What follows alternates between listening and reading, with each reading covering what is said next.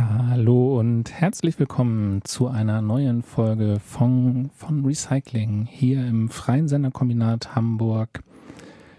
Äh, heute mit folgendem Thema ist eine Recycling-Special-Sendung, die wir jetzt schon das dritte Mal sich wiederholt mit dem Titel Widerständige Subjektivierung und Selbstorganisation, der dritte Teil. Heute vor allen Dingen mit dem Buch von Binja Damczak, Der schönste Tag im Leben von Alexander Bergmann oder vom unmöglichen Gelingen oder vom möglichen Gelingen der russischen Revolution. Dafür darf ich jetzt äh, zuallererst erstmal wieder die tollen Gäste im Studio begrüßen. Könnt ihr vielleicht euch einmal kurz vorstellen? Hallo, ich bin hier zum Stattfinden heute und ich bin Mutter, eins Teil von allen.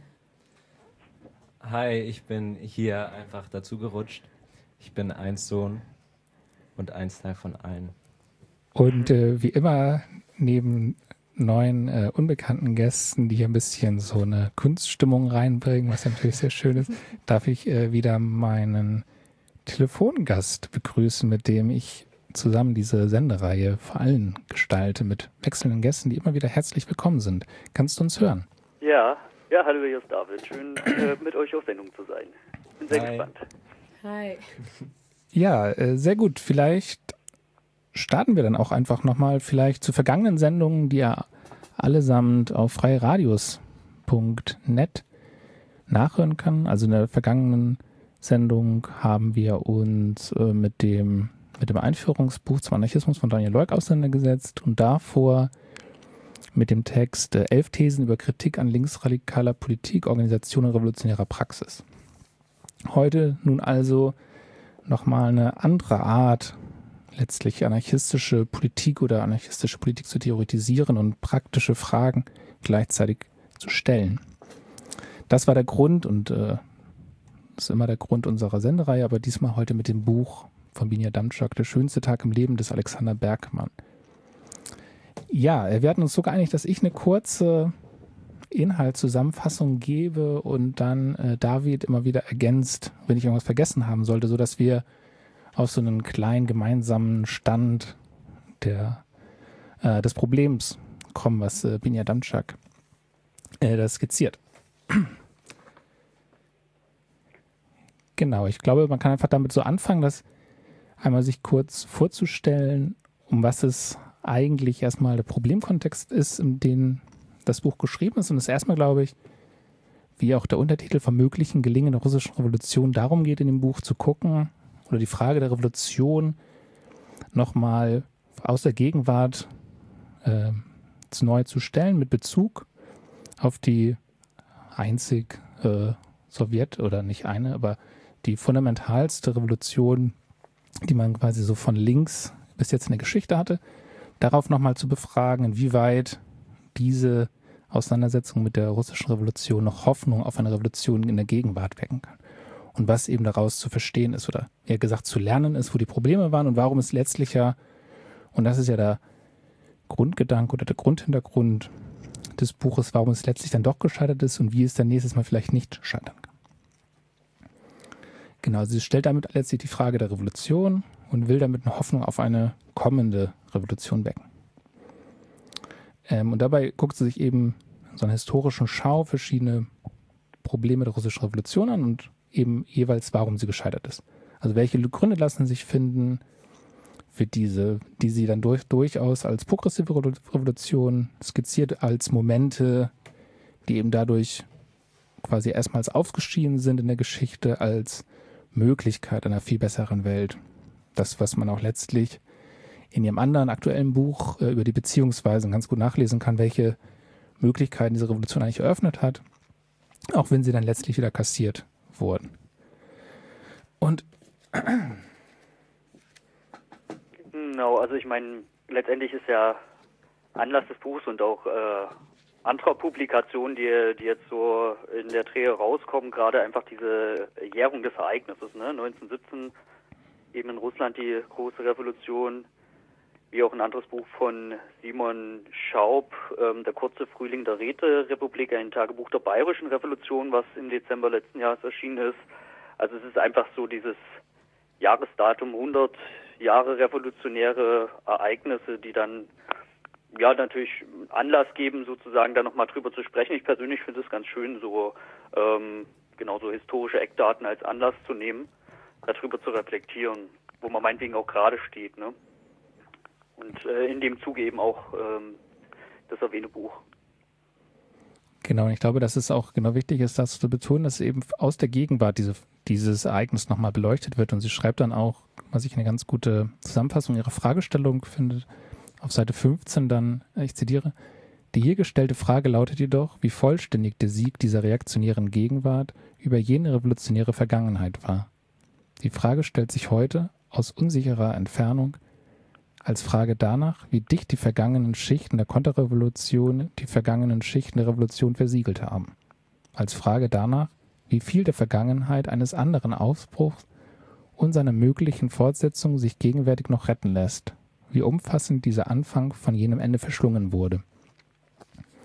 Und auf äh, einer Seite später eben zitiert sie nochmal Benjamin mit dem, dem Zitat in Vergangenheit, im Vergangenen den Funken der Hoffnung anzufachen. Also genau mit so einer Retroperspektive, also mit so einer Geschichtserzählung, einer alternativen Geschichtserzählung nochmal die Möglichkeiten der russischen Revolution für die Gegenwart aufzuzeigen.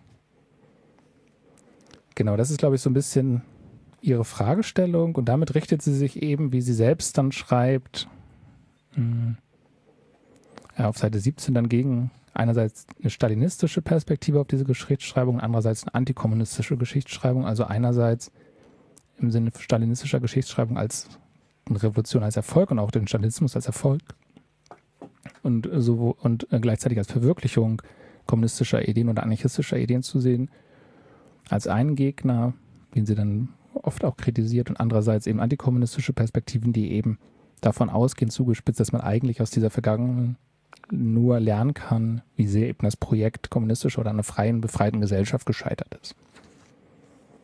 Da lohnt sich vielleicht diese kleine Stelle mal vorzulesen auf der Seite 17 oder eine Stelle. Oh ja, gerne.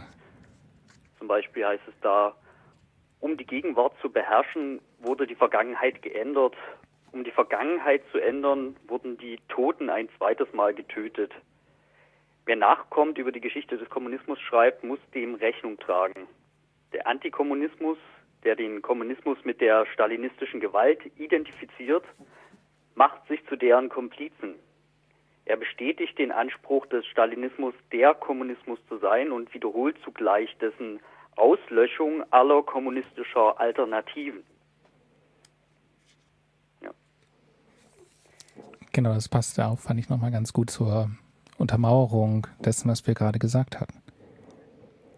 Und tatsächlich den, das Interessante an dem Buch ist eben, dass sie, wie sie das nennt, im Anschluss an irgendwie Jordan und Coley, keine Ahnung, was das für Leute sind, ähm, sie eben ihre Geschichtsverständnis, ihre Geschichtsschreibung als äh, eventualgeschichtlichen Entwurf fasst. Das ist quasi dieses, eigentlich der gesamte Anspruch dieses Buches, eine individu äh, eventual, also eine mögliche andere Geschichtsschreibung zu schreiben. Und ich weiß nicht, ob man da noch mal was zitieren soll. Ich gucke mal, was ich jetzt Gutes gefunden habe. Ja, glaube ich, kann man noch mal auch ganz gut eine Seite später dann das auch kurz noch vorlesen als äh, Einstieg, weiteren Einstieg in das Buch. Darf ich da kurz eine Verständnisfrage Immer. stellen? Ähm, Eventualgeschichte, also heißt es, dass sie quasi nur ein anderes Narrativ erzählt, also die Geschichtsschreibung ändert, oder heißt das auch, dass sie andere Ereignisse dazu in Anführungszeichen erfindet? Nee, das letzte nicht. Also sie erfindet da keine, keine neuen Hm. Ereignisse, mhm. sondern wirklich von denen, äh, was gewesen ist. Welche Möglichkeiten hätte es sonst gegeben? Also es geht quasi wirklich darum, eine andere Geschichtsschreibung auszuprobieren und inwiefern das dann eine andere Auswirkung auf unser Handeln heute und Denken heute hat, wenn man die Dinge anders liest und anders erzählt. Ja, aber eben nicht, nicht als jetzt einfach sozusagen, es wäre ja schön gewesen, wenn dies und das passiert wäre, Mhm. sondern schon auch anhand der historischen Fakten sozusagen. Ja. Danke. Genau, ich glaube, da passt auch das Zitat, was ich jetzt noch vorlesen wollte, ganz gut zu, ähm, weil es auch noch ein bisschen das deutlicher macht, und zwar auf Seite 18, 19.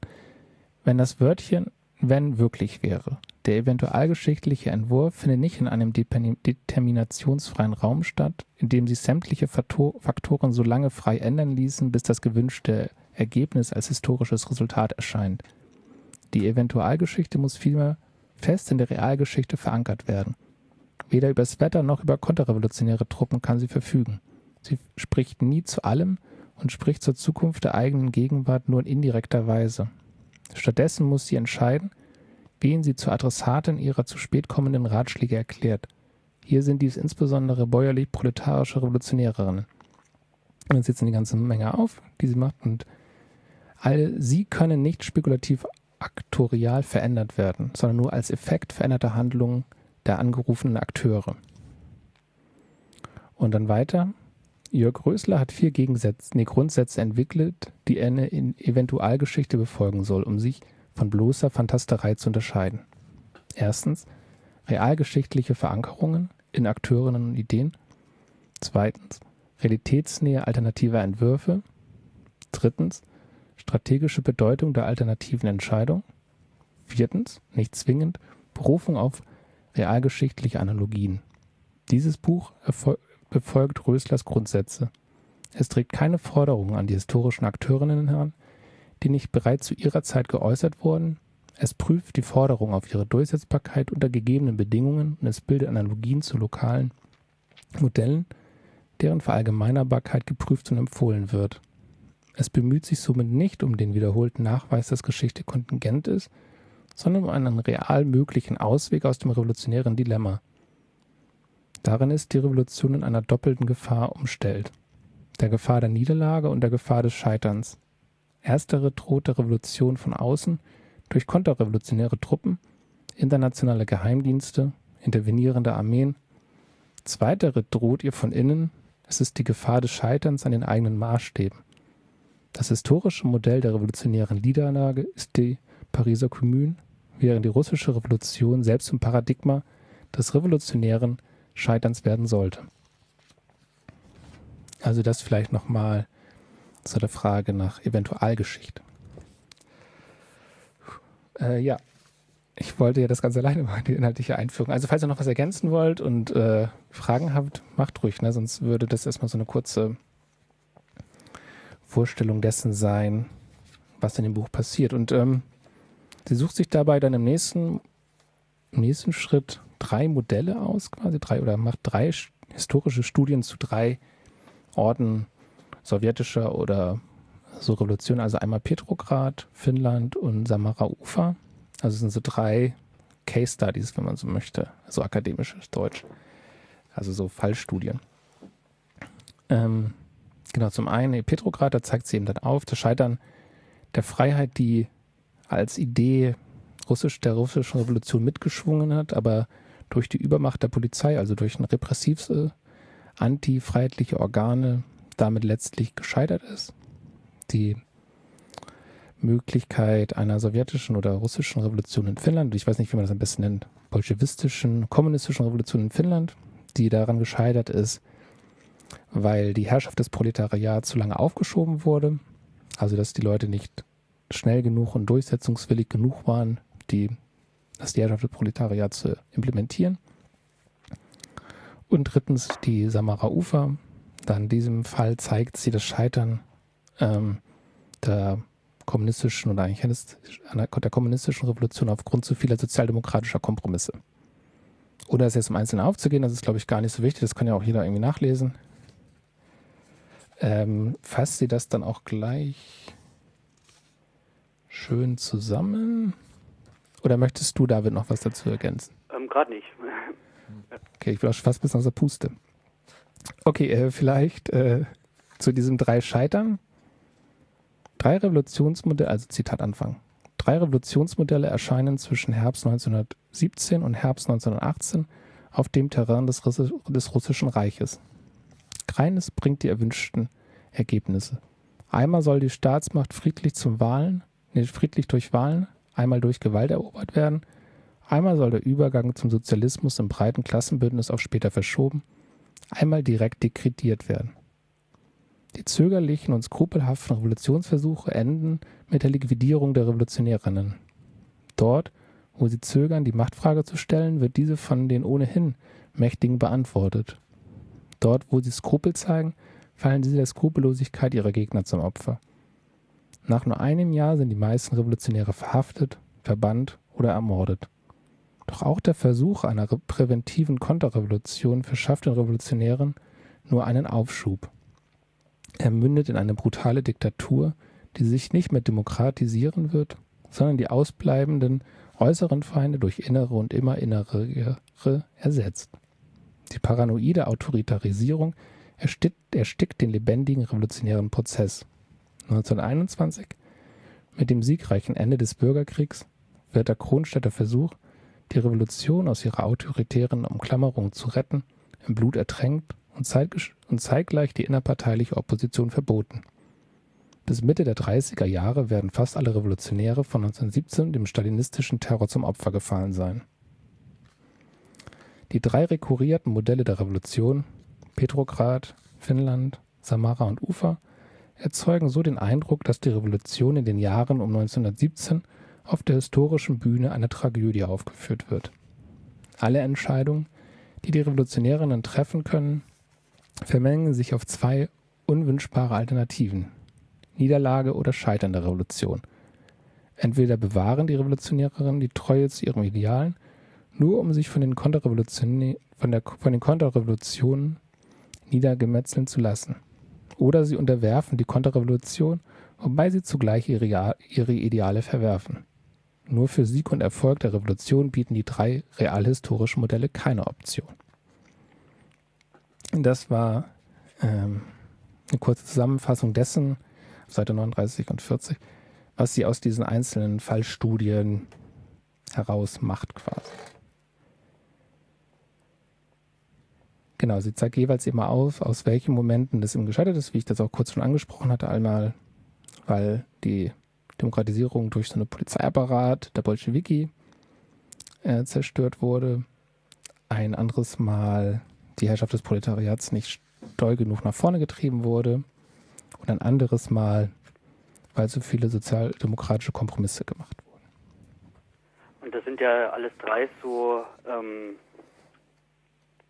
sage ich mal, so, so Sichtweisen, die sich ja so auf den, den Rahmen der Revolutionärin selber beziehen. Ne? Also ich meine, bei diesen revolutionären Ereignissen, das betrachten wir jetzt, denke ich jetzt nicht, oder sind ja jetzt auch nicht so die Geschichtsnerds in dem Moment, aber da gibt es ja eine Riesengeschichte der ganzen Jahre, die davor lief. Also 1905 gab es in Russland ja auch schon mal eine Revolution zum Beispiel. Und diese Erfahrung eben von Aktivisten oder wirklich von Revolutionären in, in kleinen Gruppen oder auch in großen Bewegungen. Das sind alles Sachen, die ja auch schon Jahre und Jahrzehnte davor liefen und natürlich dieses Riesenereignis des Ersten Weltkrieges, das ja quasi wirklich dieses äh, die Ordnung ähm, in Europa und auch ein Stück darüber hinaus so komplett aus den Angeln gehoben hat, wo sich eben dieses dieses Fenster auftut, dann wirklich die Zahnherrschaft zu stürzen oder wie im Deutschen Reich das eben zu Fall zu bringen und da äh, für eine Republik oder sozialistische Alternativen eben einzutreten. Also das ist so dieses historische Vakuum, was was natürlich wo, ähm, ganz ganz entscheidend unter anderem auch eben durch den Ersten Weltkrieg und durch diese Hochrüstung und die, äh, den Imperialismus vorher sozusagen dann plötzlich in dem Moment so zusammenkommt und so eine geballte Energie dann entlädt. Ne? Also natürlich auch ganz viel ähm, Leiden von, von Menschen sozusagen, die einfach äh, nichts zu beißen hatten und ähm, im Kriegsdienst sozusagen verheizt wurden. All diese Sachen sind, glaube ich, auch noch wichtig zu wissen, die, die sonstigen Umstände. Also ist natürlich auch relativ allgemein bekannt, aber sonst wird man das jetzt nicht verstehen, sonst wird man immer nur denken, okay, es sind jetzt eben diese entschlossenen linken Gruppen, die da jetzt nur etwas vorantreiben und plötzlich irgendwie, weil sie so überzeugt sind, die Macht ergreifen oder, oder wie auch immer. Ähm, aber dass das gelingt, äh, da sind ja noch viele andere Umstände, wo wir jetzt heute vielleicht nicht so den Fokus drauf legen und auch Binia Damczak ja nicht, sondern eben eher die Fragen, die sich stellen, ganz, also mehr nach, nach innen rein sozusagen. Also die Optionen, die die Revolutionären möglicherweise hatten oder welche Wege sie beschritten haben wo sie gescheitert sind und äh, wie schwierig das war in den ganzen verschiedenen Fraktionen, die es da gab. Ich finde das gerade rhetorisch eine sehr lustige Grundvoraussetzung dafür, dass sie dann Eventualgeschichte schreiben will oder dann so einen äh, Auswege aufzeigen will, wenn nur weil du jetzt vorhin vorgelesen hast, dass sie von Tragödie spricht. Also was ja eine Tragödie an sich ausmacht, ist, dass es keinen Ausweg gibt und dass ich als Zuschauerin schon eigentlich besteht ja die, das Spannungsmoment, das dramaturgische Spannungsmoment einer Tragödie darin, dass ich das Unheil sich anbahnen sehe. Also jetzt bin ich total gespannt, wie sie jetzt da rauskommt. Ja, eine charmante und sehr gute Überleitung, weil genau das wäre vielleicht der letzte Schritt dieses Buchs nochmal, bevor wir dann eine kleine Musikpause machen. Ähm, genau, die Spekulation über den Ausweg eigentlich. Also, weil erstmal und äh, von dem, was man so weiß aus der Geschichte, ist es ja auch erstmal so, dass es einfach eine komplette Geschichte der Niederlagen ist mit Stalinismus letztlich, ähm, der nicht mehr viel davon, von diesem Glücksversprechen und von diesen Möglichkeiten, die eigentlich mal einmal aufgeschieden sind, noch äh, bereithält. Ähm, ja, da würde ich, glaube ich, wieder was Längeres vorlesen oder vielleicht, oder hast du noch eine Idee, David? Ähm, nee, genau. Zur Einführung gehört das natürlich jetzt äh, von dir noch dazu, dass wir gucken, was, was macht sie denn da für Vorschläge auf oder welche Wege sieht sie denn? Ja, ich hoffe, dass ich noch äh, vorlesen kann. Äh, sonst können wir uns auch nochmal abwechseln, das wäre auch lustig. Liest jemand von euch gerne vor? Äh, Nee, also nee, das wäre was aus dem Buch, aber müsst ihr nicht. Ich kann das sonst auch machen. Also ich mag das sonst. Oh, das Wenn wäre du so. wirklich nicht mehr kannst. Naja, du kannst zumindest anfangen. Und zwar hier bis da. Okay. Und dann mache ich weiter. Das ist auch mal ein bisschen abwechslungsreich, aber meine Vorlesestimme ist nicht so schön. Mit Notizen? Nee, ohne Notizen Okay. bitte. Mögliche Auswege. Welche Wege hätte die Revolution einschlagen können? Welche Möglichkeiten boten sich ihr unter den gegebenen Bedingungen? Der Versuch, historische Potenziale zu entziffern, die realistisch waren, aber nicht realisiert wurden, führt notwendig in begriffliche Verstrickungen. Abhängig davon, wie weit der Betrachtungsrahmen räumlich und zeitlich gezogen wird, erscheinen Faktoren des sozialen Feldes als bedingend oder selbstbedingt. Die Niederschlagung der Revolutionen in Ungarn oder Deutschland kann als äußere Bedingung der Revolution in Russland erscheinen oder als inneres Moment eines weltrevolutionären Prozesses. Die Erklärung kann erklärenswert werden, das Erklärte andersherum als Erklärung fungieren. Hm. Die nächste Schwierigkeit besteht darin, das Verhältnis zwischen Bedingung und Möglichkeit zu bestimmen. Wie bedingend ist eine Bedingung? Wie zwingend ihr Einfluss auf die Realisierung einer Möglichkeit? Eine Bedingung kann notwendig sein oder hinreichend. Sie kann eine von vielen oder alleinige Bedingung sein.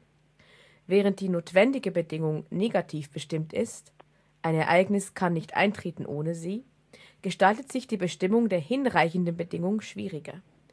Tritt ein Ereignis, wenn die Bedingungen für dieses Hinreichen mit Notwendigkeit ein, dann handelte es sich um ein Verhältnis mechanischer Determination.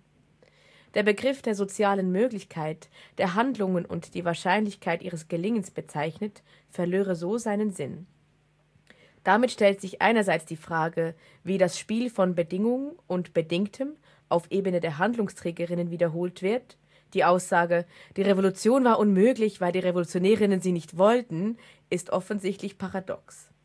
Andererseits stellt sich die Frage nach den adressierten Trägerinnen der revolutionären Handlung selbst. Wer handelt? Zielt die Frage der Möglichkeit revolutionärer Politik auf die bäuerlichen und proletarischen Klassen oder bleibt deren Adressierung beliebig, wo sie sich nicht politisch artikulieren? Wer würde einer Besucherin aus der Zukunft das Ohr leihen, wenn diese nicht aus dem erwarteten Sozialismus kommt? Die bolschewistische Partei? Und wenn ja, welcher ihrer Flügel? Die Sozialrevolutionärinnen oder nur deren linke Abspaltung? Maximalistinnen, Anarchistinnen? Diese Fragen empfehlen, der behaupteten Notwendigkeit des geschichtlichen Ablaufs nicht eine alternative Möglichkeit entgegenzustellen, sondern eine Vielzahl von Möglichkeiten auf verschiedenen Ebenen. Welche konkreten Alternativen boten sich der russischen Revolution? Befand sich, befand sich der so wütend ersehnte wie wenig bestimmte Kommunismus in greifbarer Nähe? Oder zumindest eine demokratische Variante eines unvollkommenen Sozialismus, das reibungsvolle Projekt einer geteilten Kollektivität? Rückblickend ist der Pathos, der diese Frage auch in abgemilderter Form innewohnt, ein objektiver. Er speist sich weniger aus dem Begehren zu erfahren, wie das edische Paradies des Kommunismus hätte erreicht werden können, als vielmehr aus dem Verlangen zu verstehen, wie sich die irdische Hölle des Stalinismus hätte verhindern lassen.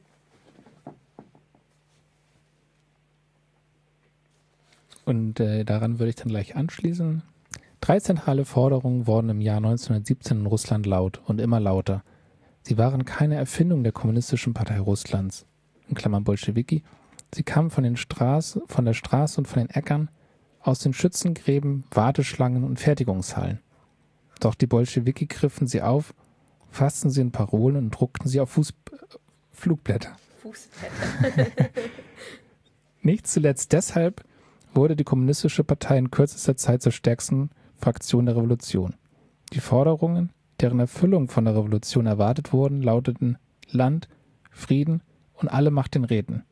Sie spiegeln sich in den ersten drei Dekreten wider, die die Revolutionsregierung am 26. Oktober erließ. Das erste Dekret übernahm die Forderung des Bauernsowjets, indem es das Privateigentum und Grund und Boden abschaffte und die revolutionäre Enteignung des Landes legitimierte. Das zweite Dekret artikulierte die Absicht, den Krieg mit dem Deutschen Reich durch einen bilateralen Friedensschluss ohne Annexion und Kontributionen zu beenden. Das dritte Dekret bestimmte eine provisorische Regierung, den Rat der Volkskommissare, der vom allrussischen Rätekongress kontrolliert und besetzt werden sollte. Entlang der drei Forderungen lässt sich fragen, welche Auswege die Revolution hatte, um jene Sackgassen zu umgehen, die entweder in der Niederlage oder im Scheitern enden.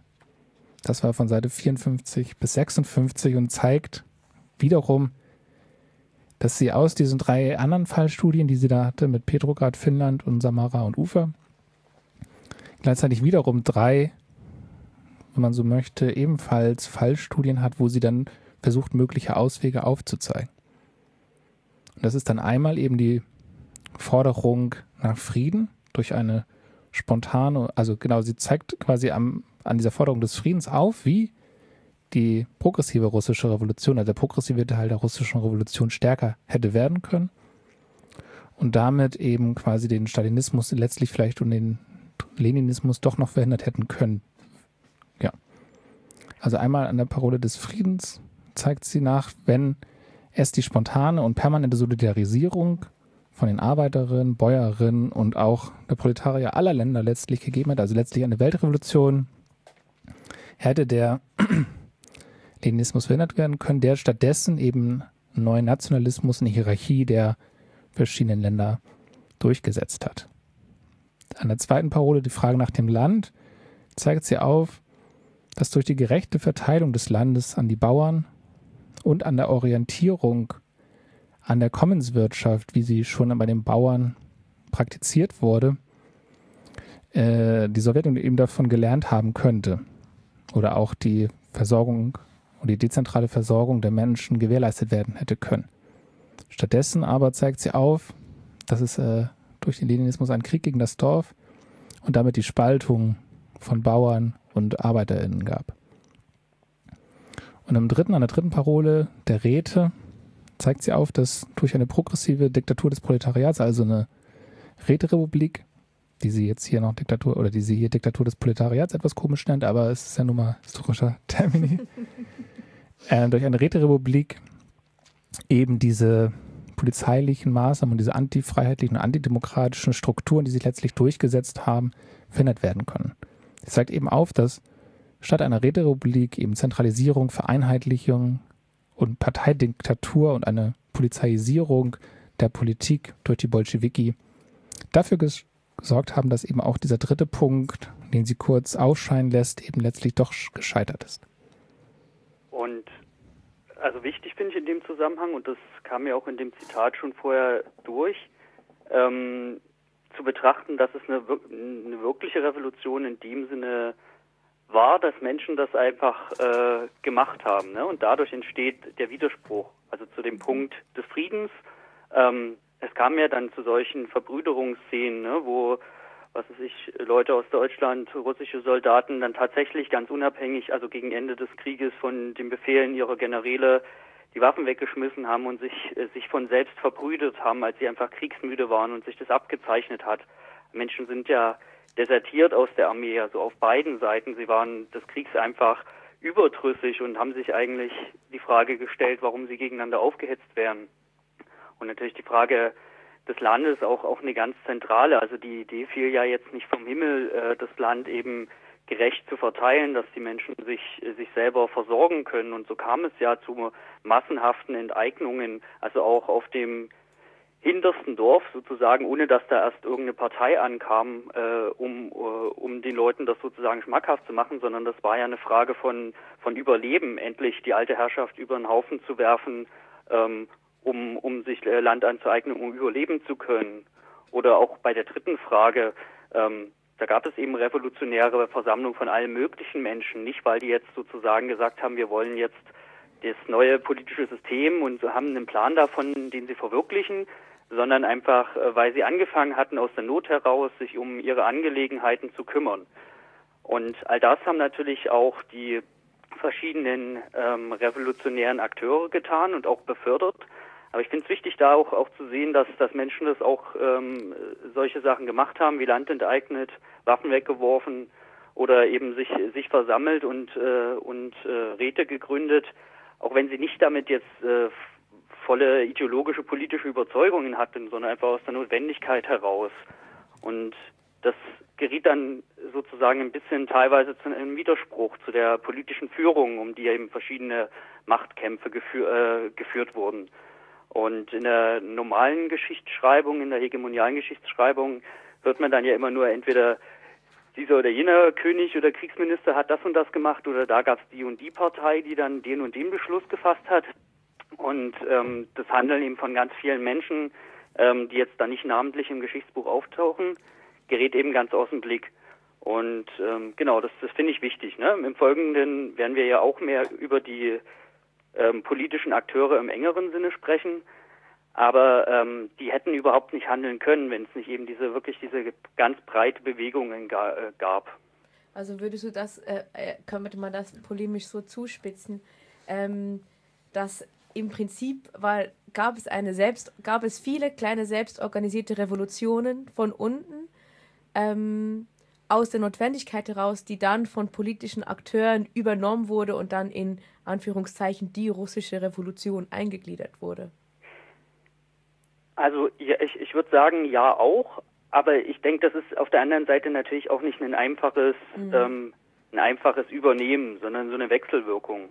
Ne, diese was ich ja vorhin schon mal gesagt habe, die revolutionäre Tätigkeit von, der, von den Leuten, die geschah ja schon viele, viele Jahre davor mhm. und äh, die, meiste, die meisten sieht man gar nicht. Da werden Leute verhaftet oder Flugblätter verteilt oder ähm, und so weiter, was man erstmal nicht sieht und in dem Moment kommt es dann halt alles so hervor sozusagen. Also ich denke, das ist so eine Wechsel, Wechselbeziehung eben zwischen politischen Aktivisten und ähm, ja, Menschen, die, die ansonsten sozusagen äh, Umstände verändern wollen.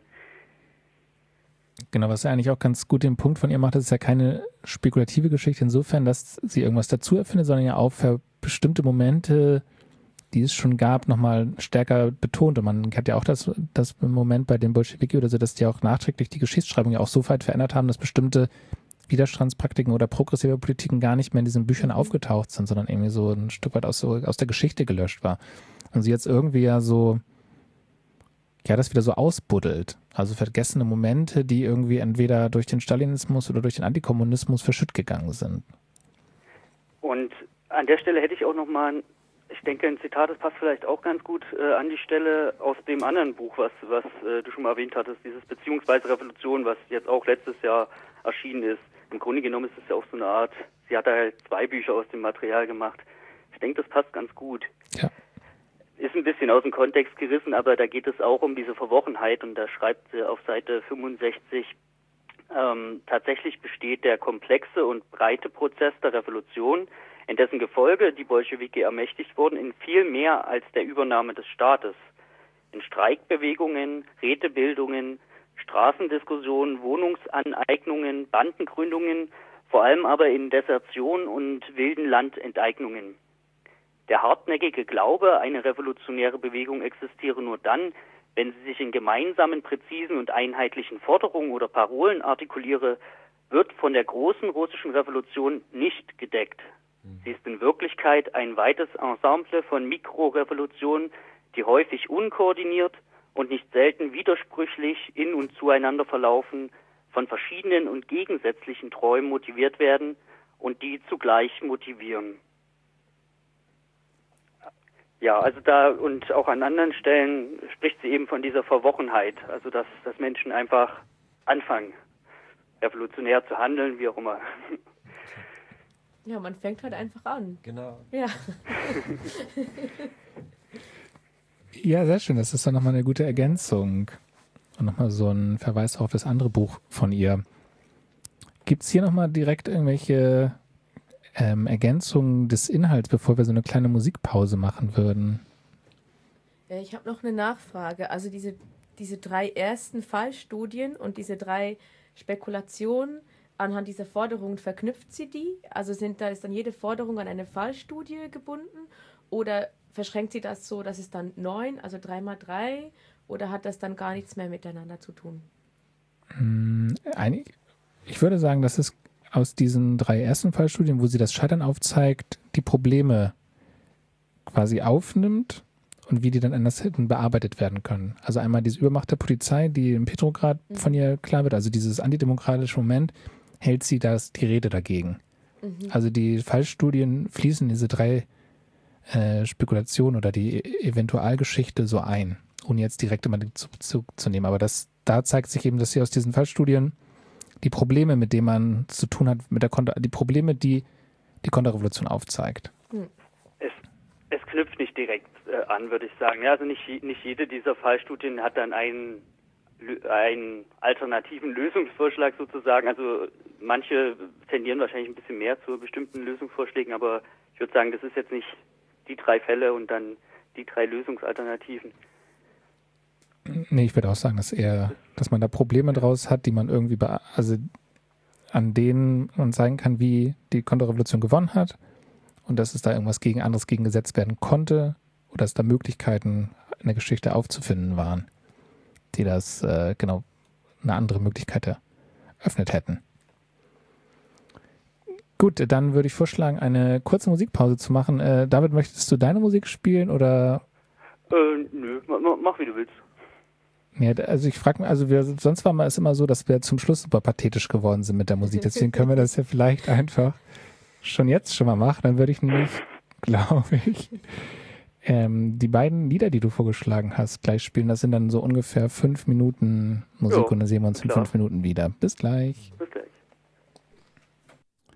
Hallo und herzlich willkommen zurück zu Recycling hier im FSK in Hamburg. Und genau, wir sind immer noch in der Sendereihe, wie heißt die noch? Widerständige Subjektivierung und Selbstorganisation. Heute im schon dritten, nunmehr dritten Teil, in dem wir in der vergangenen halben Stunde, circa ein bisschen mehr als eine halbe Stunde, vor allem darüber gesprochen haben, eine Art thesenhaften Schnelldurchlauf durch die zentralen Thesen des äh, Buchs von Binja Damtschak mit dem Titel Der schönste Tag im Leben von Alexander Bergmann oder vom möglichen Gelingen der russischen Revolution. Wie äh, immer in unserer Sendereihe geht es eben darum, theoretischere Texte auf den politischen Gehalt zu befragen, insofern oder inwieweit sie für eine anarchistische bzw. progressiv-kommunistische Perspektive geeignet sind. Also eine Verschränkung theoretischer Texte, theoretischer Diskussionen mit aktuellen politischen Fragen bestimmt beziehungsweise Praktiken. Und mir ist aufgefallen, dass wir eigentlich vergessen hatten, noch auf eine Demonstration hinzuweisen, wo wir gerade Bei der Praxis sind. sind, bei der Praxis sind. Könntest du das mal kurz sagen? Äh, ja, morgen, 30. Januar. Mit ein bisschen besser ins Mikrofon? Ja, morgen, 30. Januar um 17 Uhr hier in Hamburg beim Stadthaus ähm, gibt es eine Demonstration. Ähm, ich habe leider den Namen der Demonstration jetzt vergessen, ist ein bisschen peinlich, ne? Mhm. Ähm, aber es geht Konsum statt Ver äh, Gedenken niemals. Und zwar geht es hier darum, ähm, dass im Stadthaus eigentlich eine Gedenkstätte für das äh, Gestapo-Hauptquartier eingerichtet werden sollte, ähm, um auch dem Hamburger Widerstand zu gedenken. Äh, genau. Und dass das nicht in quasi der gewünschten Form zu passieren scheint gerade. Und da ist eigentlich der 30. Januar ein ganz gutes Datum für eine solche Kundgebung. Das stimmt. Das wollten wir eigentlich ganz am Anfang auch schon gesagt haben. Den, die den, ähm, den äh, Aufruf einmal hier zu dokumentieren, bevor wir dann wieder zu mehr gesprächigeren Themen kommen. Also genau, es geht ja alle einfach besten hin. Oder sei somit äh, eine gute Kundgebung ans Herz gelegt. Alright, dann kommen wir wieder zu dem Buch von Binia Damczak und den Fragen der Revolution in der Gegenwart. Und nun ließe sich ja die erste Frage, die daran anschließt, erstmal so ein bisschen ganz allgemein stellen, warum wir oder ihr davon ausgehen, dass das äh, Buch überhaupt eine gegenwärtige Relevanz hat, weil es scheint ja, und das schreibt sie ja auch durchaus, dass der Stalinismus Antikommunismus so mächtig gewesen ist, eben alle progressive Momente der russischen Revolution schön verdeckt zu halten. Und ähm, genau, eigentlich ja fast schon sowas Art, wie überhaupt keine Idee mehr davon gibt, dass es ganz anders sein könnte. Ja, das ist, äh, denke ich, schon eine, eine wichtige Frage, wenn wir ja auch sagen, ähm, dass wir gucken wollen, was wir da äh, aktuell draus ziehen können. Dann ist es ja nicht nur, wir wissen jetzt mal mehr über ein historisches Ereignis. Ähm, das ist natürlich auch nicht schlecht, denn nur wenn man von der Geschichte weiß, kann man auch was ändern. Darum geht es ja in dem Moment. Aber Vorstellung von Revolution oder dass sich eben alles grundsätzlich ändert, dass wir in einer schöneren, besseren Welt leben können, ähm, das ist ja das, was, was Menschen jetzt motiviert und natürlich jetzt Linke oder Linksradikale eine Vorstellung, auf die sich, sich Leute beziehen oder verschiedene Menschen auch.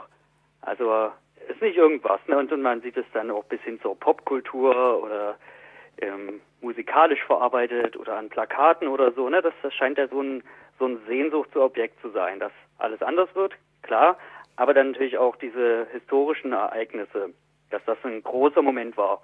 Und da kann man sich natürlich sehr unterschiedlich dazu positionieren, ne? Also als ein Schreckgespenst, ne? weil wenn das Machtvakuum entsteht, dann sterben ganz viele Leute oder so durch diese revolutionären Wirren oder die Freiheit wird beschnitten oder eben als ein Moment, wo Revolutionären versucht haben, sich dieser Herausforderung zu stellen, an eine andere Gesellschaft einzutreten und konkret dafür zu kämpfen und die umzusetzen oder so ein bisschen solidarisch kritisch. Und das ist, glaube ich, sehr wichtig, da, da jetzt hinzuschauen. Ne? Jetzt aus einer ähm, anarchistischen Perspektive, das ist, könnte man auch sagen, okay, die Anarchistinnen hatten eben recht. Sie haben schon ganz früh kritisiert, ähm, äh, was da passiert, wenn eben eine autoritäre Partei die Zügel in die Hand nimmt und, und einfach sagt, okay, wir übernehmen den Staat und richten hier die Diktatur des Proletariats ein. Aber wenn man genauer hinschaut, ähm, war das eben wirklich alles sehr, sehr verwoben. Also es gab diese Kritik zum Beispiel auch von den Anarchistinnen, aber das heißt jetzt nicht, dass sie sowieso schon immer Recht hatten und deswegen heute auch immer Recht haben, sondern man muss schon gucken, wo waren da die, die Leute jeweils und wie schwierig ist das eben in solchen, in solchen verworrenen Situationen oder generell, wenn man Politik macht. Da gibt es nicht die einfachen Handlungsoptionen, so das wird getan und dann ist es eben richtig oder nicht, sondern ähm, es ist eben schwierig, unter so verworrenen Bedingungen zu handeln. Bündnis meinetwegen auch zu schließen, aber sich halt auch abzugrenzen ich glaube, für mich äh, hat das Buch auch eine Relevanz, vor allem wegen dem Wagnis oder wegen der Form, das damit passiert, ähm, weil es die Macht von Geschichtsschreibung einfach nochmal ganz plakativ auch aufmalt und auch ganz nochmal klar zeigt für mich, wie wichtig es ist, wenn ich mich als politische Akteurin begreife, aktiv äh, Geschichte zu schreiben. Also nicht nur dadurch, dass ich ähm, an der, äh, an der Geschichte selbst beteiligt bin, dadurch, dass ich mich aktiv in sie einbringe, sondern auch, indem ich mich aktiver mit der eigenen Geschichtsschreibung auseinandersetze und die vorantreiben. Wie wollen wir welche Ereignisse erzählt haben? Welches Narrativ wollen wir nach außen geben?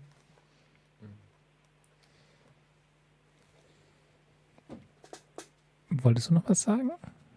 Äh, Sohn? Ähm, ja, also für mich ähm, hat das Buch jetzt vor allem von dem, was ich gehört habe, äh, vor allem deswegen Relevanz, da man sehen kann, wie Revolutionen halt beispielhaft scheitern können und wie man das zum Beispiel verhindern könnte oder was Wege wären oder Spekulationen halt.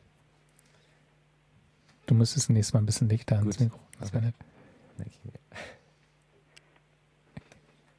Ja, ich glaube, ich kann mich da eigentlich nur anschließen, weil ich, Also ich meine, meine Perspektive auf Politik ist vor allen Dingen erstmal immer auch genau von dieser Erfahrung geprägt, dass eigentlich das meiste scheitert oder gescheitert ist, was man in der Pariser Kommune gesehen hat, was man bei der russischen Revolution gesehen hat, was man bei der DDR-Revolution oder dem äh, Regime-Change oder so gesehen hat, dass man eigentlich immer davon oder ganz, ganz, ganz viele Momente der Geschichte hat, wo eigentlich die guten Ideen abgekackt sind oder einfach ähm, gescheitert sind von konterrevolutionären Bewegungen oder auch gegenwärtig das ja genau so sehen kann, dass ja nicht etwa linke Politik unbedingt in den letzten fünf Jahren nur so stärker geworden ist, sondern eigentlich vielmehr die rechte Politik exorbitant an Einfluss in der Gesellschaft genommen hat von AfD, Pegida und Co. Und dass so linke Projekte massiv bedroht äh, sind, auch gerade natürlich auch im Fall von Hamburg.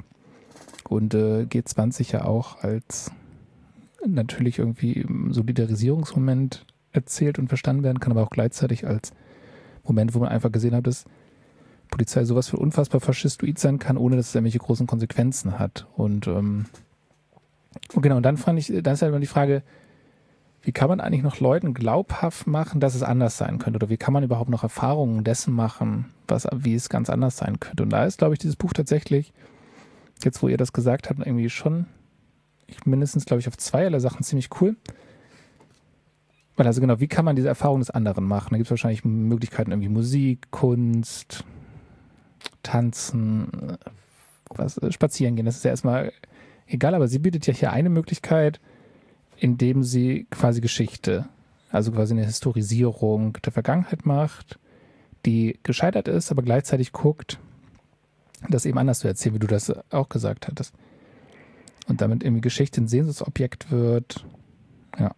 Und ich meine, dadurch, dass sie das eben anders erzählt, wie der Dampfschlag zeigt es ja auch, dass das nicht unumgänglich ist, dass also quasi Momente oder Hoffnung oder Potenzial überhaupt nicht verwirklicht wurden und immer noch nicht verwirklicht wurden.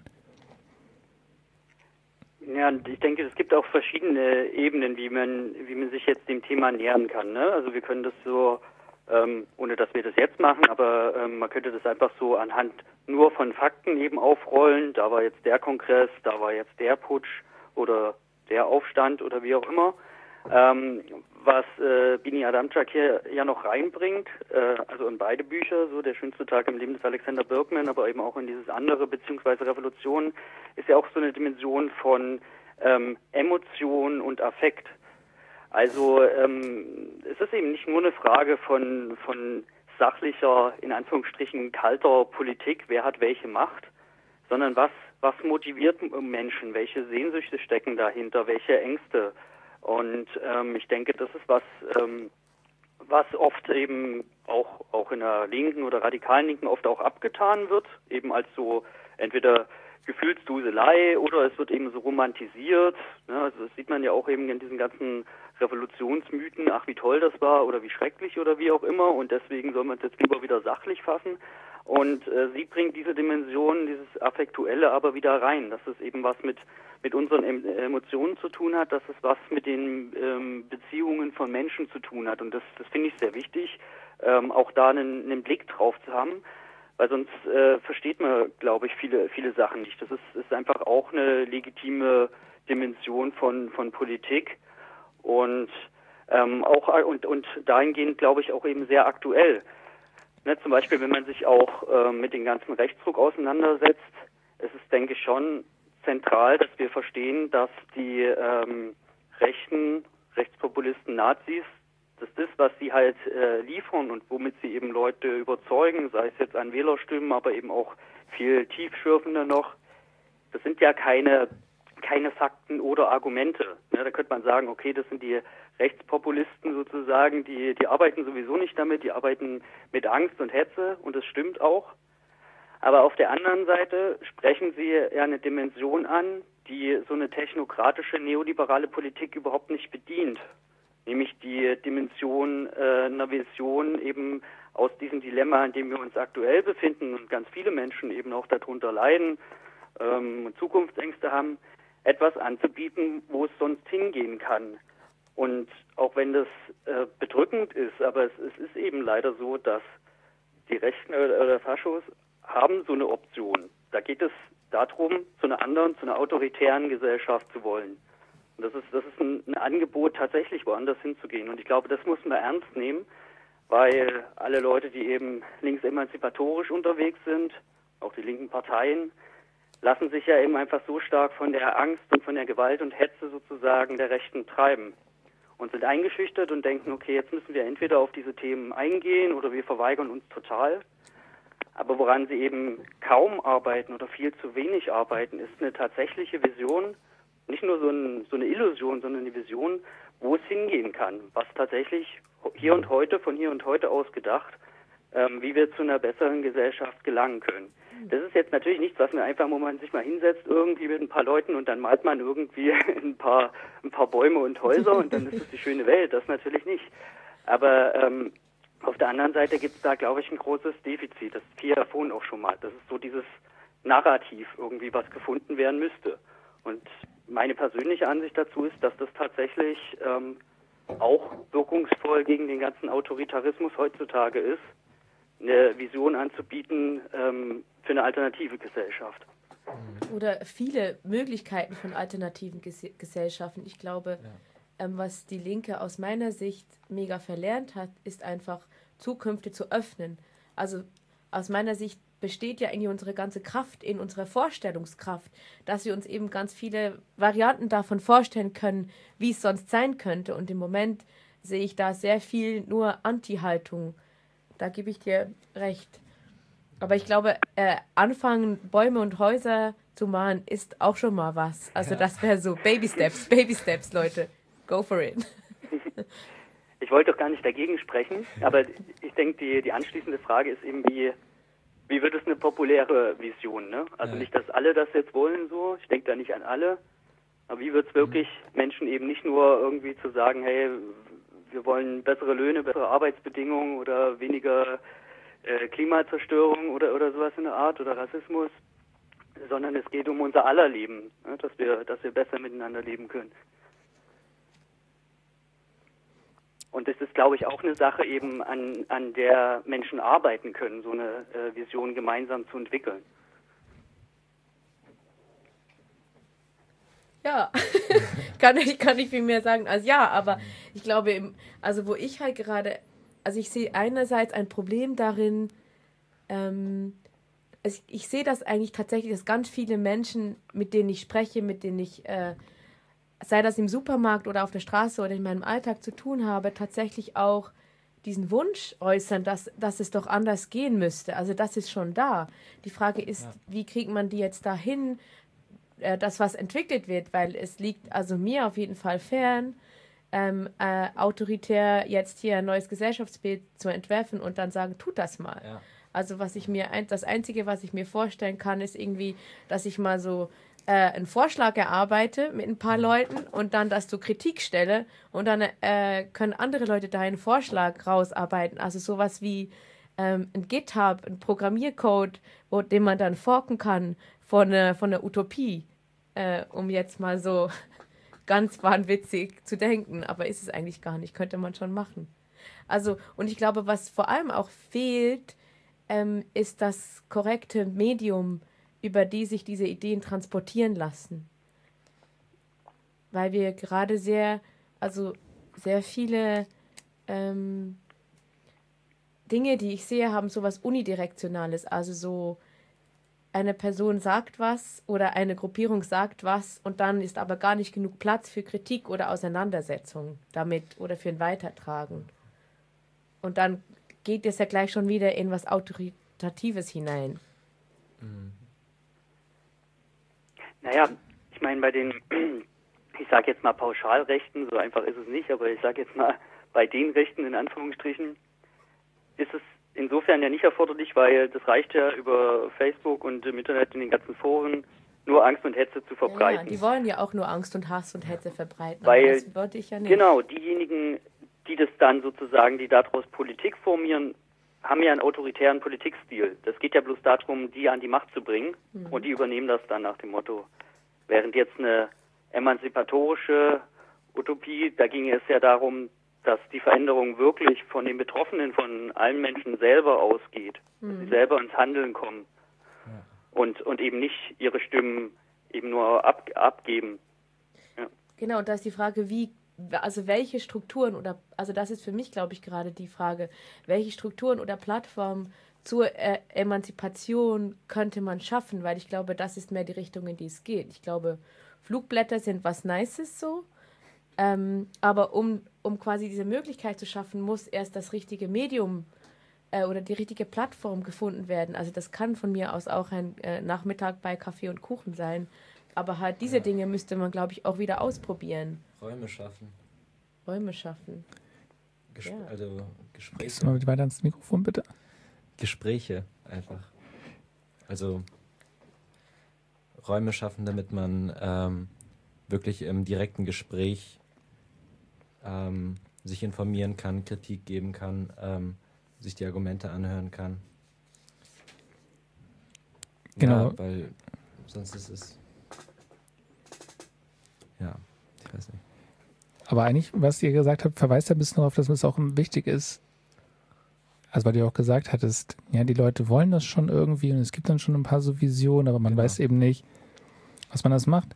Es verweist ja auch ein bisschen die Frage darauf, warum haben die Leute, wenn sie noch welche haben, also erstmal sehr, sehr wenige, warum haben sie keine, oder denken sie nicht, dass das, so eine, also dass es oft nicht zu einer Kollektivierung oder einer kollektiven Praxis mhm. führt? Und warum sind eigentlich die Leute, die Rechten gerade die mit Vision, die quasi handlungsfähig machen? Und ich glaube, das sind ja halt diese schwierigen Fragen, vor deren Hintergrund man eben gucken muss, warum die Linke gerade so schwach ist. Und ähm, ich glaube, ein interessantes Moment, was ja auch David gerade gesagt hatte, dass eben, was auch bei, bei Bini Adamczak ganz gut davon kommt, dass man sich immer überlegen muss, wie die Verknüpfung quasi von Interesse und Affekt oder Begehren der Leute ist. Und ähm, wie ja auch David gesagt hatte, dass ja quasi der ganze Angst und diese ganze Hass quasi auch als so eine Bedürfnisstruktur ja da gerade total sich entladen kann oder entfalten kann bei rechten Bewegungen.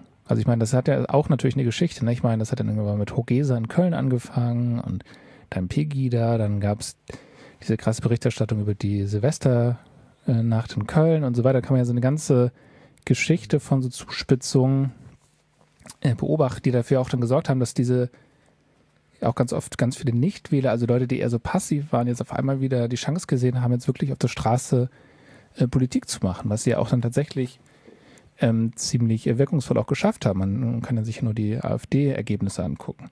Und deswegen stellt sich für mich immer die Frage, das Interessante, diese Gesellschaft, ich meine, es ist eine kapitalistische Gesellschaft, gibt halt oder formt halt Individuen oder Subjekte, die gerade ja Begehren haben, die, also ja, die regressiv sind. Also irgendwie das andere wird aus, das andere Fremde ist, scheint als bedrohlich per se. Und das ist ja quasi, dass die Begehrensstruktur oder so die Effekte der Leute selbst schon sowas von verkorkst sind, dass sie eher viel, viel leichter für eine rechte Politik anschlussfähig sind, wie es also, gerade scheint. Ich meine, ich, ich würde zustimmen, aber es stellt sich mir trotzdem die Frage, war das vor 100 Jahren so viel anders? Natürlich war es völlig anders, so ist klar, weil da viel Zeit ins Land gegangen ist und wir reden hier auch von einem anderen Kontext. Aber wenn ich, äh, was ich am Anfang gesagt habe, mich in eben diese Situation dieser, dieses krassen Elends ähm, und dieser Zerstörung eben auch von, von Beziehungen und von, von Gemeinschaft im Krieg zum Beispiel ähm, zurückversetze, ähm, die Menschen, die, die diese, zum Beispiel diese Kriegs- und diese Hungerserfahrungen gemacht haben, wo es kein Holz mehr zum Heizen gibt und so weiter.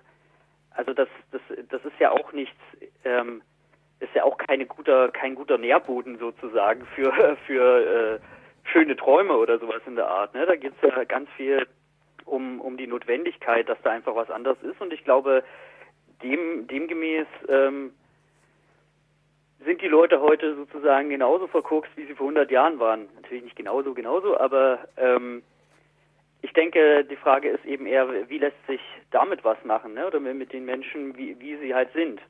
Und nicht eben in einer totalitären kommunistischen Vision. Wir müssen eben diesen alten Menschen ähm, abschaffen. Wir müssen sie halt ähm, in, dem, in dem schlimmen Sinne halt gleich machen oder eben umerziehen.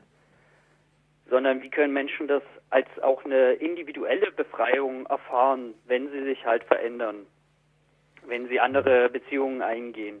Wie können sie das als äh, aus ihrer Betroffenheit sozusagen erfahren, dass es eben auch ihnen selber gut tut. Und ich denke, das, das geht alle an. Also genau, das mal kurz einzuhacken, ne, was ein bisschen doof klang. Mit verkorkst meine ich natürlich mich selbst auch. Also dass man quasi eher Ja, von so okay. als äh, Teil der Gesellschaft eben da ganz schön abgekriegt hat und alle möglichen. Ich meine, das ist ja das, was irgendwie die interessante Theorien ja immer gezeigt haben, dass alles, also nicht nur deine Interessen, sondern auch deine Bedürfnisse eben natürlich von dieser Gesellschaft geprägt sind, über die man hinweg will. Und deswegen halt diese doppelte Schwierigkeit haben. Einmal einfach nur sich darüber Gedanken zu machen, ja, ich will das nicht und gleichzeitig auch immer zu das eigene den eigenen Bedürfnissen eigentlich gar nicht zu vertrauen. Also weil ja, wo weißt du, es gibt ja sowas wie authentische Bedürfnisse nicht. Also das wollte ich aber nochmal stark machen, dass diese besondere Schwierigkeit halt besteht und dass die Gesellschaft oder der Kapitalismus eher die Leute dazu verformt, der, also jetzt gerade, vor allen Dingen gerade, dass man halt eben rechte Politik macht und eben keine linke Politik. Aber du hattest da noch was gesagt. Äh, ja, ich glaube, dass der Erfolg quasi ähm, der rechten Politik gerade auch, also dieser Pegida-Straßenbewegung, ähm, in einem Gefühl von Gemeinschaft liegt. Und dass sie das ganz, das machen die ganz gut. Und das ist etwas, was ich das Gefühl habe, was die radikale Linke in den letzten Jahren nicht so gut gemacht hat. Also gerade, da könnte man ähm, gerade auch wieder auf einen Geschlechterdiskurs kommen, dass äh, sehr oft das Gefühl ist in so Bewegungen, dass es vor allem um eine Art von Rationalität, von Coolness, ähm, mit der zum Beispiel eine gewisse Militanz oder eine gewisse rhetorische Kraft immer äh, in Verbindung gebracht wird, dass das so doll im Vordergrund stand gegenüber den Dingen, die, also die ich auf jeden Fall auch für in Anführungszeichen nach der Revolution haben will, nämlich Gemeinschaft äh, eine Solidarität, Solidarity Forever, ein Gemeinscha gemeinsam sich mit den Problemen auseinandersetzen und füreinander da sein. Und ich glaube, äh, dieses Gefühl von Gemeinschaft wird sehr gut erzeugt in äh, einem Pegida-Umfeld, weil man äh, quasi man hat den gemeinsamen Feind. Das erleichtert das Gemeinschaftsgefühl. So. Und ich glaube, dass äh, aus meiner Sicht ein nächster Schritt in der emanzipatorischen Politik der Linken, ach, man kann immer so viele schöne Worte dafür äh, benutzen, ein nächster Schritt Richtung Revolution ähm, besteht auf jeden Fall darin, Gemeinschaften aufzubauen und sich damit auseinanderzusetzen. Ja, ich, steile These. ja, ich, ich würde äh, würd ich zustimmen und vielleicht noch ein Stück ergänzen. Es kommt dann, glaube ich, auch darauf an, eben welche Gemeinschaft, ne? also oder wie die Gemeinschaft ist. Ja, das wollte ich mich auch. Möglichst herrschaftsfrei natürlich. Und ähm, hätte aber Interesse davon jetzt vielleicht schon direkt zur nächsten Frage auch überzuleiten. Äh, gerne doch.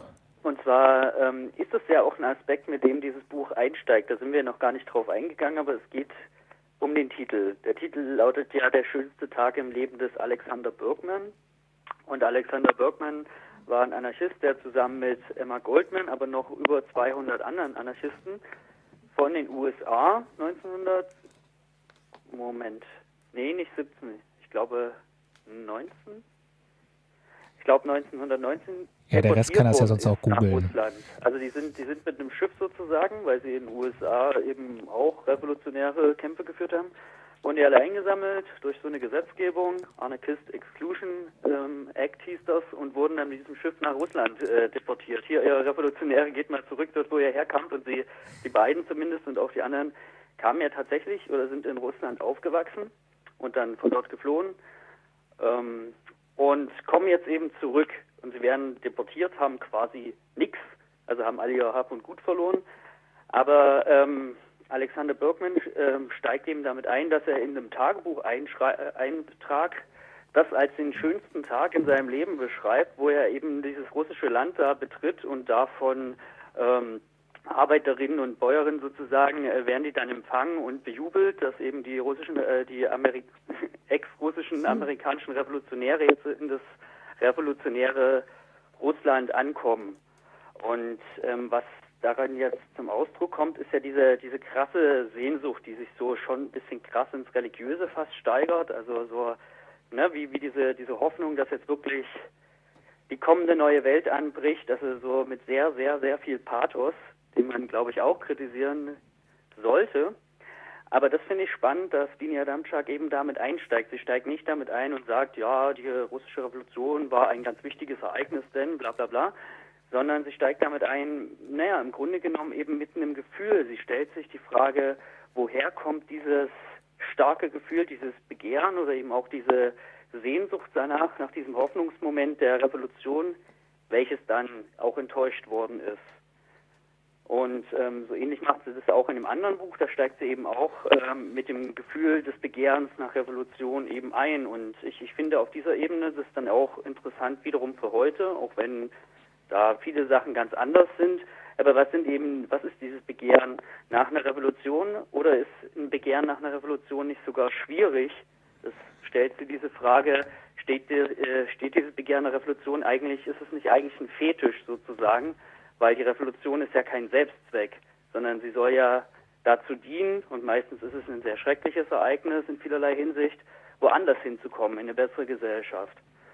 Und ähm, der Punkt, warum wir jetzt unter anderem, also ein Punkt, warum wir dieses äh, Buch auch äh, gewählt haben, ist ja im Kontext eben unserer Debatte.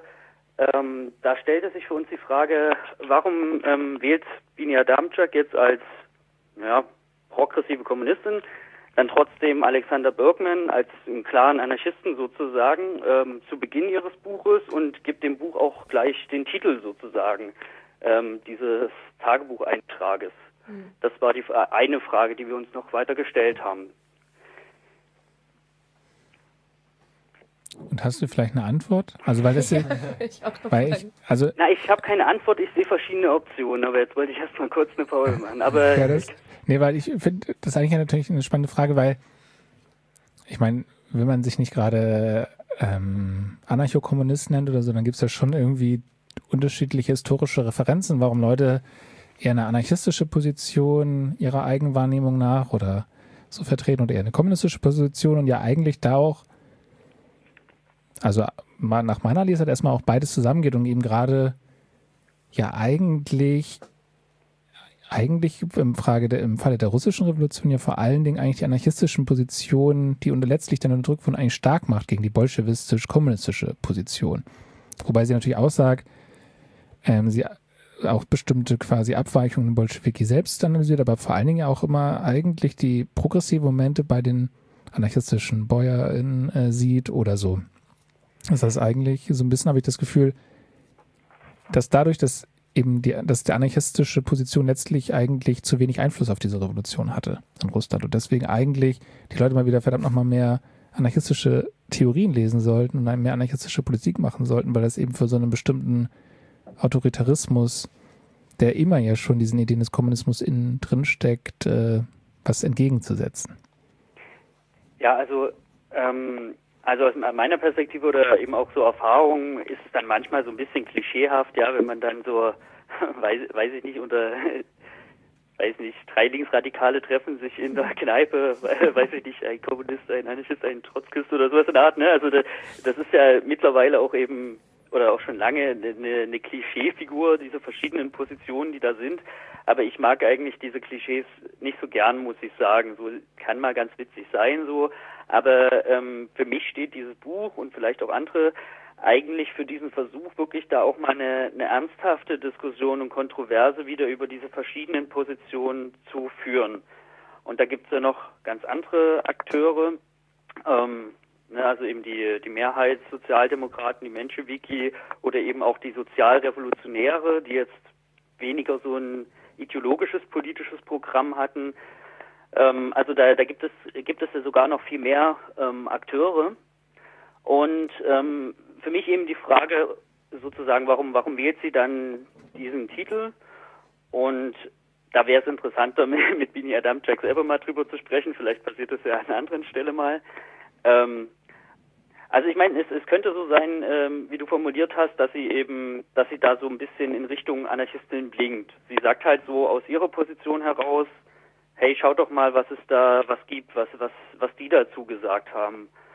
Ähm, aber es könnte auch sein, dass sie ähm, das irgendwie merkt, dass so in den, in den linksradikalen Kreisen der Anarchismus eigentlich gerade wieder sehr, also oder populärer wird in den kleinen linksradikalen Kreisen dass er da so ein bisschen Popularität gekriegt hat in den letzten Jahren und dass, dass sie sagt, okay, ihr habt die richtige Motivation in Anführungsstrichen, ihr wollt wirklich was verändern und seid nicht ganz, ganz so verkorkst oder, oder habt da gute Ideen. Aber wir müssen trotzdem uns überlegen, wie wir jetzt ein progressives kommunistisches Projekt ähm, organisieren. Und deswegen nach dem Motto, lest das Buch und lasst uns doch so ein bisschen zusammenkommen, aber ich erkläre es dann trotzdem ein bisschen. Also das ist jetzt ein bisschen polemisch von mir. Oder eben ähm, vielleicht der Ansatz, die sagt, okay, es gibt da einfach ähm, diese ganzen Spaltungen, auch natürlich heutzutage in der radikalen Linken, die kommen ja jetzt auch nicht nur dadurch, weil Leute einfach verschiedene Meinungen haben, sondern die sind ja auch äh, in historischen Erfahrungen gewachsen so. Ähm, und dass sie aber sagt, okay, ähm, wir sind vielleicht an dem Punkt, wo es darum geht, dass wir diese Spaltung mal überwinden müssen. Nicht, dass wir jetzt alle irgendwie äh, gleich sind, sondern es ist gut, wenn es da verschiedene Positionen gibt. Aber wie können wir eben die verschiedenen Leute, die halt progressiv sind, die wirklich was verändern wollen, wie können wir die miteinander ins Gespräch bringen? und, und, und eben auch heute wirklich neue Bündnisse schließen, was ja natürlich die Voraussetzung dafür ist, die eigene Vision eben zu popularisieren oder überhaupt eine Vision auch zu spinnen. Das kann eben niemand alleine, sondern da müssen ja verschiedene Leute beteiligt werden. Also das sind so, sind so die Möglichkeiten. Ich finde es auf jeden Fall bezeichnend. Ich könnte mir vorstellen, vor, ich das ist jetzt ein bisschen pauschal, ich weiß es nicht, aber ich könnte mir vorstellen, vor zehn Jahren oder so hätte, hätte sie vielleicht nicht so einen Titel gewählt, weil Anarchismus da noch so ein bisschen, noch ein bisschen mehr so ein Schmuddeltuch war. Und jetzt, denke ich, steht es schon dafür, dass es einfach mehr diskutiert wird gerade, dass da paar Veränderungen sind in den Diskussionen. Ja, also ich glaube, es, ich hatte, äh, äh, sorry, ich hatte dieses, äh, ich habe nicht das Buch gelesen, sondern das andere eben, beziehungsweise Revolution. Und da nimmt sie aus meiner Perspektive auch sehr oft eigentlich nicht diese klassische kommunistische Haltung ein, ähm, die ich jetzt erwartet hätte. Es wird auf jeden Fall viel offener diskutiert. Und ich finde das eigentlich ganz schön.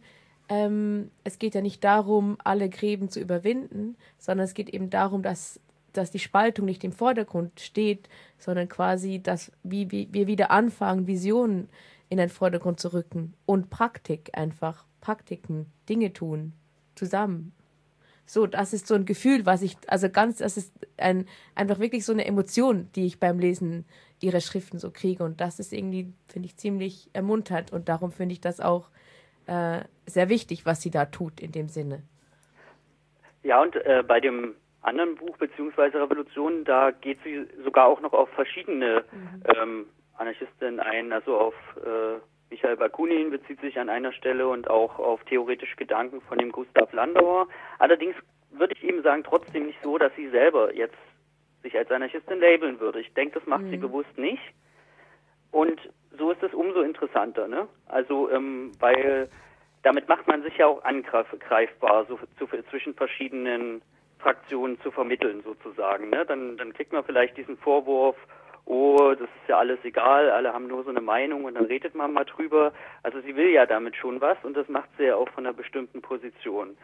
Und zieht sich eben nicht darauf zurück, einfach zu sagen, ich bin halt Kommunistin und deswegen sehe ich das so und so, mhm. sondern es kommt mehr so die Frage durch, ja, worum geht es eigentlich, ne? was wir jetzt so ein bisschen mit Vision oder, oder, oder vielleicht auch Utopie oder so die Sache. Ähm, gelabelt haben. Wo, worum geht es eigentlich? Ja. Und daran anschließend wäre natürlich auch die Frage, was heute eine Revolution wäre, aber das ist dann vielleicht die nächste Sendung. Oder ob wir nicht vielleicht in unserem Alltag, die wir das ernst meinen, in ganz vielerlei Hinsicht auch schon revolutionäre Arbeit eigentlich leisten. Das könnte ja sogar auch sein. Mhm. Ja, aber vielleicht auch nochmal eine Ergänzung zu dieser Frage anarchistischer Positionen und der Abbildung. Und ich meine, eigentlich haben wir ja auch schon darüber gesprochen, dass man eigentlich nicht diesen homogenen Block einer bestimmten Linie oder so hat, die jetzt die beste, progressivste Poliz Politik gemacht hätten in Russland, sondern dass hier da eigentlich aufzeigt, dass es quasi eine Vielfalt von unterschiedlichen Strömungen, unterschiedliche Potenziale hatte und unterschiedliche Sachen verwirklicht hat. Und dass die meiste russische Revolution ja immer so gelesen wird, dass es eben die eine kommunistische Revolution war und dass ja gerade alle anarchistischen Fragmente ja total eigentlich hinten oder ähm, unterbelichtet sind letztlich und damit eben nochmal, und sie zeigt ja auch eigentlich an diesem Fallbeispielen, das ist ja auch ganz oft das Problem der Bolschewiki eben ihr Autoritarismus und Terrorismus war.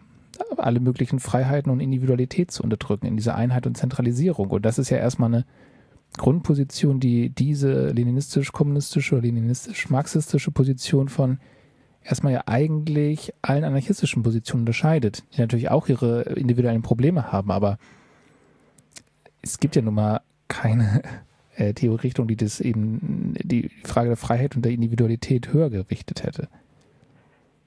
Ja, ähm, wobei, äh, das würde ich jetzt an der Stelle nicht machen, aber auch, auch da würde ich, würde ich natürlich sagen, äh, sicherlich sind auch die Anarchisten für ganz viele Dinge, Dinge zu kritisieren und auch nochmal trotzdem dafür, also eher so die Perspektive drauf haben, wie sehr das miteinander verknüpft war, also oder oder so verwochen, verwoben. Ne, da gab es ja auch Leute wie zum Beispiel der Victor Serge, der vorher lange in Frankreich war und dann ähm, einem Gefangenenaustausch eben auch in diesen Jahren zurück nach Russland kam, der ähm, anarchistisch politisiert war und sich dann aber, wie auch einige andere, tatsächlich auch der, äh, dem Bolschewiki angeschlossen hat. Der ist jetzt nicht in die Partei eingetreten, hat aber trotzdem mit dem Politik gemacht und beschreibt auch viel von diesen Widersprüchen. Ja, also dass, dass es eben tatsächlich total schwierig ist, sich da ähm, zu positionieren. Und gerade die Leute, die behaupten, dass es jetzt eine eindeutige Position gäbe, ich glaube, gerade das ist auch sehr schwierig.